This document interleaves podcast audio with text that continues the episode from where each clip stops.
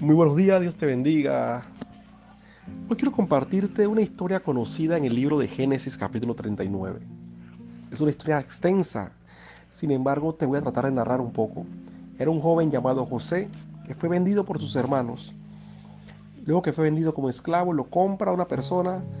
Este, aquella persona se lo vende al general de la guardia llamado Potifar y él lo encarga de su casa como mayordomo la mujer lo trata de seducir, él se escapa, ella acusándolo falsamente lo hace llegar a la cárcel y este joven ya no solamente es un esclavo en un pueblo, sino que se vuelve un prisionero dentro de ese pueblo extranjero.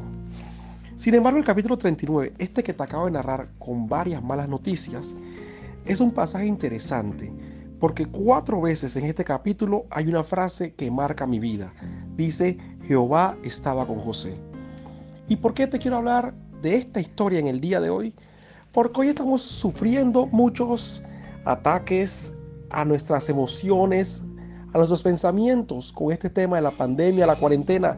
Saber que en Europa están volviendo a encerrar a las personas sabiendo que hay rebrotes. Algunos preocupados porque el 3 de noviembre se elige el nuevo presidente. ¿Será Donald Trump?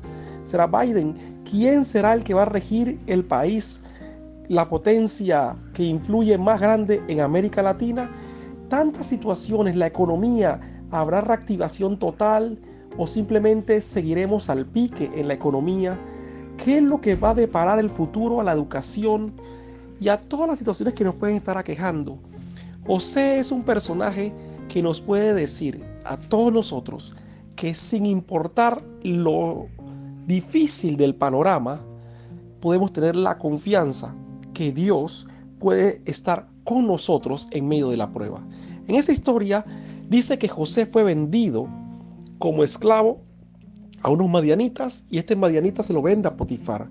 Pero me llama la atención el pasaje en el verso 2 del 39 dice, mas Jehová estaba con José y fue varón próspero y estaba en la casa de su amo el egipcio. El verso 3, y vio su amo que Jehová estaba con él y que todo lo que hacía Jehová lo hacía prosperar en sus manos. Interesante, Dios estaba con José. Y lo tremendo es que también un tercero, otra persona podía ver que también Dios estaba con él. Igual te animo a ti. Dios está contigo. En esta situación, aunque tú no lo creas, Dios está contigo. Y lo sorprendente es que aún puedes sentir que estás solo, pero hay muchos que se asombran en ver el cuidado de Dios para tu vida y pueden observar a Dios en medio de tu diario vivir. Y vemos que esta mujer lo acusa en el verso 21 y dice, pero Jehová estaba con José y le extendió su misericordia y le dio gracia ante los ojos del jefe de la cárcel. Y el verso 23 señala que no necesitaba atender el jefe de la cárcel cosa alguna de las que estaban al cuidado de José, porque Jehová estaba con José y lo que él hacía, Jehová lo prosperaba. Aun cuando hay personas que quieren atacarte y causarte un daño, y pareciera que su plan funcionó, no te preocupes, no te afanes. Dios sigue estando contigo y la esperanza de esta palabra es que aún en el lugar más complicado, en el lugar que puede imaginarse más eh, estéril o sin capacidad de poder dar frutos, Dios te puede hacer prosperar. Así como José disfrutó de la presencia y la compañía de Dios en medio de la esclavitud, en medio de la cárcel, quiero decirte que en medio de cualquier panorama, Dios sigue estando contigo.